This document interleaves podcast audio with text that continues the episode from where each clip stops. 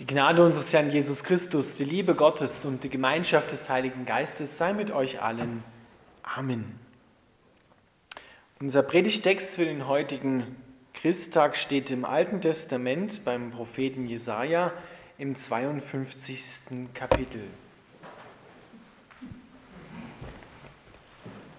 Wie schön klingen die Schritte dessen auf den Bergen, der eine gute Botschaft von Freude und Frieden und Rettung bringt der zu Zion sagt, dein Gott ist König.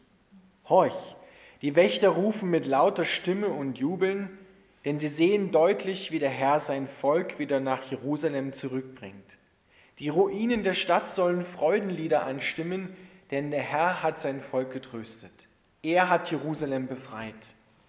Der Herr hat vor den Augen aller Völker seinen heiligen Arm zum machtvollen Handeln freigemacht.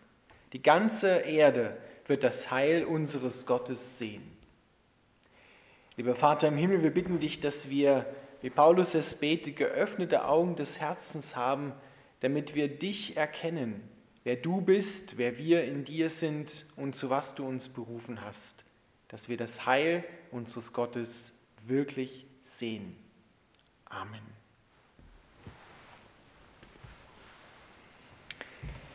Ihr Lieben, das ist ein ganz wunderbarer Text, der von der Befreiung spricht, Befreiung aus Gefangenschaft. Und das in mehrerlei Hinsicht, auf mehreren Ebenen. Weil zuallererst gilt dieser Text natürlich seinem Volk Israel, unseren älteren Schwestern und Brüdern, die zu der Zeit, wo der Text, wo die Worte Jesaja gegeben worden sind, in Babylon sitzen, in Gefangenschaft. Und das schon seit mehreren Jahrzehnten und sich sehnen nach Hause, nach Israel zurückzukommen. Babylon ist das heutige Iran, Irak. Dort sitzen sie gefangen und zwar eigentlich aus einem einzigen Grund, weil Gott in seiner Liebe ihnen immer wieder nachgegangen ist und sie nicht gewollt haben. Sie wollten nicht auf diese Liebe antworten. Und da hat Gott sozusagen alles, worauf sie sich verlassen haben, erschüttert, damit er letzten Endes das bringen kann, was nicht erschütterbar ist. Das ist er und sein Reich selber.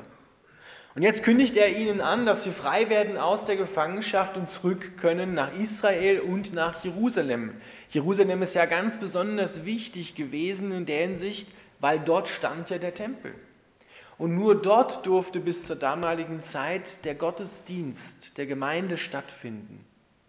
Und deswegen war es so wichtig dass sie zurückkommen an den Ort, wo Gott ist, wo Gott wohnt, damit sie wieder in Gemeinschaft kommen mit Gott. Aber Gott sei Dank hat Gott das so gemacht, dass er sich nicht nur an einen einzigen Ort gebunden hat, sondern er will überall zu Hause sein. Er sucht überall einen Landeplatz, wo er sein kann, wo er in Gemeinschaft sein kann mit seinen Menschen. Und seitdem, seitdem Jesus Christus gekreuzigt worden ist, auferstanden ist und aufgefahren ist, wie wir es gerade bekannt haben im Glaubensbekenntnis, und den Heiligen Geist ausgesendet hat, seitdem kann er bei jedem, auch bei dir, zu Hause sein. In deinem Herzen will er Wohnung nehmen und will mit dir in deinem Lebenshaus zusammenwohnen, alles mit dir zusammen machen. Er will nicht nur mal zu Besuch kommen und dann wieder gehen. Er will nicht nur eingeladen werden, wenn es gerade Feuer am Dach hat und dann kann er wieder gehen, sondern er will bleiben. Er will mit dir dein Leben, sein Leben in dir eigentlich teilen und will mit dir alles zusammen machen. Das, was Spaß macht, wo du Freude dran hast. Und er möchte auch deine Sorgen haben und deine Ängste. Gerade in solchen Zeiten wie diesen will er ganz besonders nahe sein. Wir haben einen Gott, der nicht auf Abstand geht, der Gott sei Dank keine Maske trägt, auch wenn wir Masken tragen. Nicht nur die, die wir jetzt gerade vor dem Mund haben, sondern wir kennen ja auch andere Masken, die wir aufsetzen, damit wir gut dastehen vor uns selbst und vor anderen Menschen. Gott ist immer echt. Und hier lesen wir, wer unser Gott ist. Die Wächter auf den Mauern, die sehen, Gott kommt und sie erkennen, dein Gott ist König. Das heißt doch, Gott kommt, um die Herrschaft auf dieser Welt zu übernehmen. Damit die, die Herren sein wollen in unserer Welt, gehen müssen. Wenn Gott kommt, dann bleibt nichts so, wie es ist, sondern dann wird alles verändert und dann werden plötzlich Dinge möglich, die wir für unmöglich gehalten haben. Und es sind immer positive, wunderbare Dinge, die Gott in Bewegung setzt. Gott kommt und Jesaja sieht, wie er seinen heiligen Arm frei macht und machtvoll damit handelt. Er bringt, und deswegen ist dieser Text in Jesaja ein Hinblick auf Weihnachten, auf Jesus Christus, er bringt sich selbst ein. Er schickt nicht nur einen Boten, sondern er kommt selber. Und er kommt nicht nur selber als Person, sondern er bringt sein ganzes Königreich, seine Welt gleich mit. Und deswegen, als Jesus Christus dann auftritt, dann sagt er, tut Buße, kehrt um, heißt das, lasst eure Gedanken vor allem erneuern. Da geht es nicht nur um Schuldvergebung, das hören wir ja in erster Linie immer, oh, ich bin schuldig, ich muss mich bekehren zum Herrn, sondern deine Perspektive, deine Weltsicht muss verändert werden, steckt in dem griechischen Wort, was dort für Buße tun steht dahinter. Deine Beurteilung von den Dingen, die dir in dieser Welt begegnen, muss verändert werden. Weil Gott sieht die Dinge, in denen du gerade unterwegs bist, ganz anders, als du sie siehst. Wir glauben schnell mal, dass da nichts mehr geht. Da fängt Gott gerade an, erst warm zu werden. Aber Gottes Sicht auf unsere Welt ist so anders. Wer reich sein will, sagt die Bibel, der soll alles verschenken. Wer sein Leben liebt, der wird es verlieren. Du musst erst sterben, bevor du leben kannst, damit du lebst, bevor du stirbst. Ein geistlicher Vorgang. Aber das sind völlig andere Beurteilungen, als wir sie sehen würden. Wenn du reich werden willst in dieser Welt, ja, dann musst du arbeiten zunächst einmal, leisten etwas und investieren, kaufen, verkaufen, handeln und nicht verschenken. Da bringst du es in dieser Welt zu nichts so ungefähr. Und in Gottes Welt ist es ganz anders. Gottes Welt geht es eher darum, loszulassen und nicht zu nehmen. Und dann empfängst du Neues. In dieser Welt heißt es, nimm. Was du nur kriegen kannst, nimm. Dann wirst du glücklich werden. Scheinbar. Gottes Beurteilungen auf deine Welt und auf deine Ängste und auf deine Sorgen sind so anders, als wir sie sehen. Worüber wir uns Gedanken machen, sagt Gott, lass los. Mach dir keine Gedanken über das, was du essen wirst, was du trinken wirst, womit du dich kleiden wirst. Und das sind ja drei Dinge, die da genannt werden in Matthäus 6, die so für die Sorgen des Alltags stehen. Da geht es ja nicht nur direkt nur um das Essen, nur um das Trinken, nur um die Kleidung sondern geht es um alle anderen alltäglichen Sachen, die uns sonst so begegnen, über die wir uns Sorgen machen, ebenfalls, wovor wir auch Angst haben. Um unsere Gesundheit, unsere Existenz, wirtschaftlich gesehen, gerade in diesen Zeiten. Und Gott sagt, komm, ich will das haben, ich will mich um dich kümmern, ich will mir um dich und deine Dinge Sorgen machen, weil du bist nicht dafür geschaffen worden. Du hältst das nicht aus und das weiß jeder, der sich mal so richtig Sorgen gemacht hat.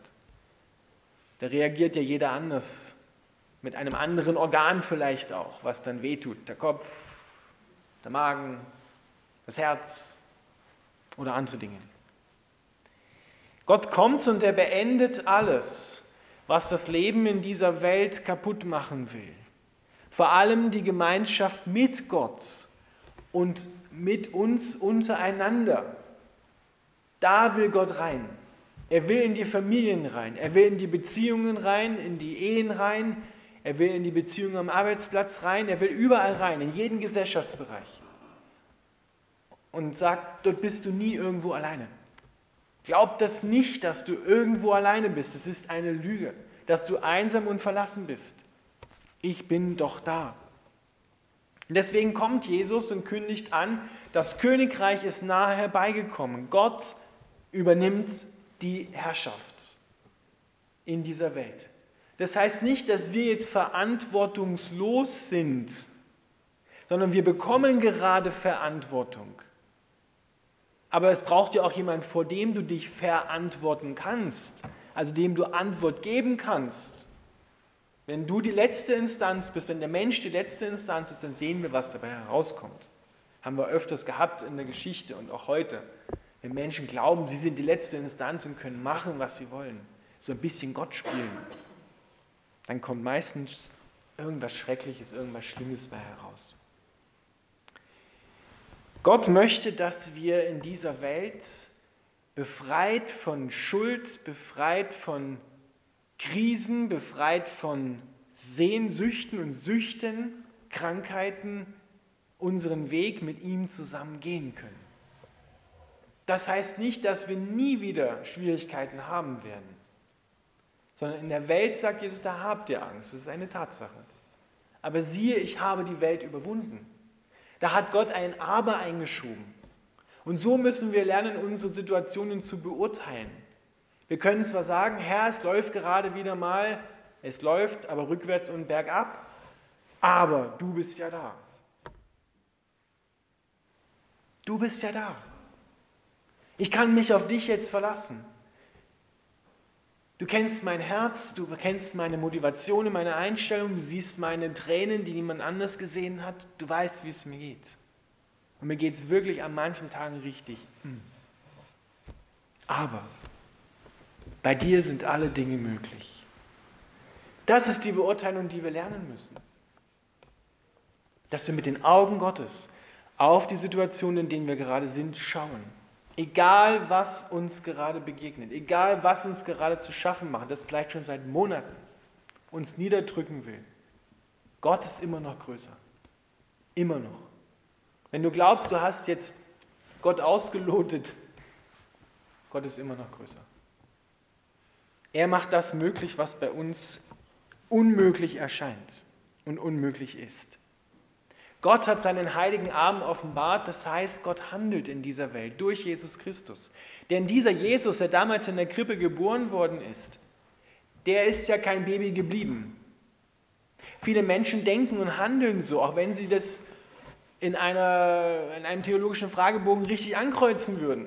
Ja, ist schon klar, dass Jesus kein Baby mehr ist und, und dass er am Kreuz gestorben ist und womöglich noch auferstanden ist. Aber rechnest du damit wirklich in deinem Alltag, dass Gott da ist? Rechnest du damit, dass Gott Dinge, die bei uns unmöglich erscheinen, möglich macht? Rechnest du mit der Gegenwart Gottes in deinem Alltag, gerade dann, wenn es brenzlig wird? Beziehen wir Gott ein in unsere Überlegungen, in unsere Entscheidungen? Oder lassen wir Gott lieber einen guten Mann sein? Das ist die Frage. Weil Gott wird nicht einbrechen irgendwo. Er drängelt sich nicht auf, aber er steht immer in deiner Nähe. Und seine Liebe akzeptiert eigentlich kein Nein, weil sonst wäre es ja nicht Liebe. Diese Liebe ist so brennend, dass er immer dir nachgeht und auf, den kleinsten, auf die kleinste Regung von dir in seine Richtung wartet. Und sobald du dich umdrehst und, und anfängst schon den Mund aufzumachen und zu beten, sagt er, ja, hier bin ich. Ich bin da für dich. Ich weiß, wie es dir geht und gut, dass du kommst und dass du deine Sorgen bei mir ausschüttest. So, das ist, das ist unser Gott. Ihr kennt die Geschichte vom eigentlich heißt sie vom barmherzigen Vater, müsste sie heißen. Wir kennen sie unter dem Titel Der verlorene Sohn. Der nimmt das Erbe zu Lebzeiten des Vaters, erklärt ihn damit einfach mal für tot, geht seiner Wege, bringt es um die Ecke, das Erbe. Es geht ihm ganz, ganz schlecht und er kommt zurück. Und was hat der Vater in der Zwischenzeit gemacht? Er hat seinen Sohn nicht abgeschrieben, sondern er hat jeden Tag von seinem Haus die Dorfstraße runtergeschaut und hat geglaubt, jetzt kommt er. Jetzt kommt er. Also der hat jeden Tag im Prinzip gewartet, voller Liebe auf seinen Sohn. Als er kam, hat er ihm keine Standpauke gehalten, hat ihn nicht fertig gemacht, hat ihn nicht zu seinem Tagelöhner gemacht, sondern hat ihn voll wieder eingesetzt als Sohn. Er hat gewartet in Liebe, bis dieser Sohn kommt. Er hat ihn zu nichts gezwungen, aber seine Liebe war trotzdem zu 100 Prozent auf ihn ausgerichtet. Und das ist Gott. Gottes Liebe, Gottes Herz ist auf dich ausgerichtet. Und wartet darauf, dass du zu ihm kommst. Dass du dich zu ihm umdrehst und sagst, ja. Und schon ist er da. Und da steht wortwörtlich drin, er küsste den, den Sohn und hörte gar nicht auf, ihn zu küssen. Das steht da wörtlich im Griechischen. Ja? Der hat ihn zu Boden geküsst, so hat er ihn geliebt. Das ist so großartig. Und so sehr liebt Gott dich. Und Gottes Gebet ist es, dass du das erkennst. Dass du erkennst und ergreifst und siehst, wie sehr er dich liebt. Wie bedingungslos er dich liebt und wie sehr er sich freut über dich. Viele Menschen, die schauen sich in den Spiegel und denken so, boah, es ist alles irgendwie nicht so, wie es sein sollte. Die Nase ist schief, die Ohren stehen zu weit ab, Kopf ist zu klein, die Augen stehen zu eng oder irgendwas, was man an seinem Körper findet. Und das ist ja nur ein Aspekt. Es gibt so viele andere Dinge, die nicht passen, wo man so unzufrieden mit sich selber ist und unzufrieden mit seinen Mitmenschen. Die machen nicht das, was ich will. Und immer muss ich das sagen, wann begreifen sie das denn endlich? Und es gibt so viele Dinge, über die man sich ärgern kann. Und Gott möchte da rein, dass du dich dort wieder entspannen kannst, dass du erkennen kannst, wie es im Psalm 139 heißt. Siehe, ich bin wunderbar gemacht worden. Das erkennt meine Seele. Nicht das und das passt alles nicht, sondern ich bin wunderbar gemacht worden. Alles passt. Alles ist wunderbar. Alles ist einzigartig. Ich selber und auch meine Mitmenschen sind einzigartig. Weißt du, und dann können Liebe wieder wachsen, selbst hin zu den Menschen, die dir jetzt vielleicht noch ins Angesicht widerstehen oder denen du widerstehst. Und das ist das, wonach Gott sich sehnt. Dass wir Beziehungen wieder wachsen zu ihm und auch zu unseren Mitmenschen. Deswegen kommt er. Er räumt alles weg, was uns daran hindert, an Hürden, an Hindernissen. So, du hast einen Gott, mit dem du über Mauern springen kannst. Ihr Lieben, das ist Weihnachten ein bisschen mehr entfaltet. Gott kommt und bringt neues Leben, aber in jeden Bereich hinein, wo bisher der Tod regiert hat. Und Tod ist ja wohlgemerkt nicht nur das, was am Lebensende kommt, sondern Tod ist überall dort am Werk, wo Beziehungen abbrechen, wo Beziehungen eingeengt werden, wo wir unzufrieden sind. Dahinter lauert ja immer mehr. Wo Ängste sind, wo Sorgen sind. Das sind Vorboten des Todes, wo das Leben abgeschnitten wird. Und da kommt Gott rein. Gott kommt und bringt seine Liebe, sein Reich gleich mit. Amen.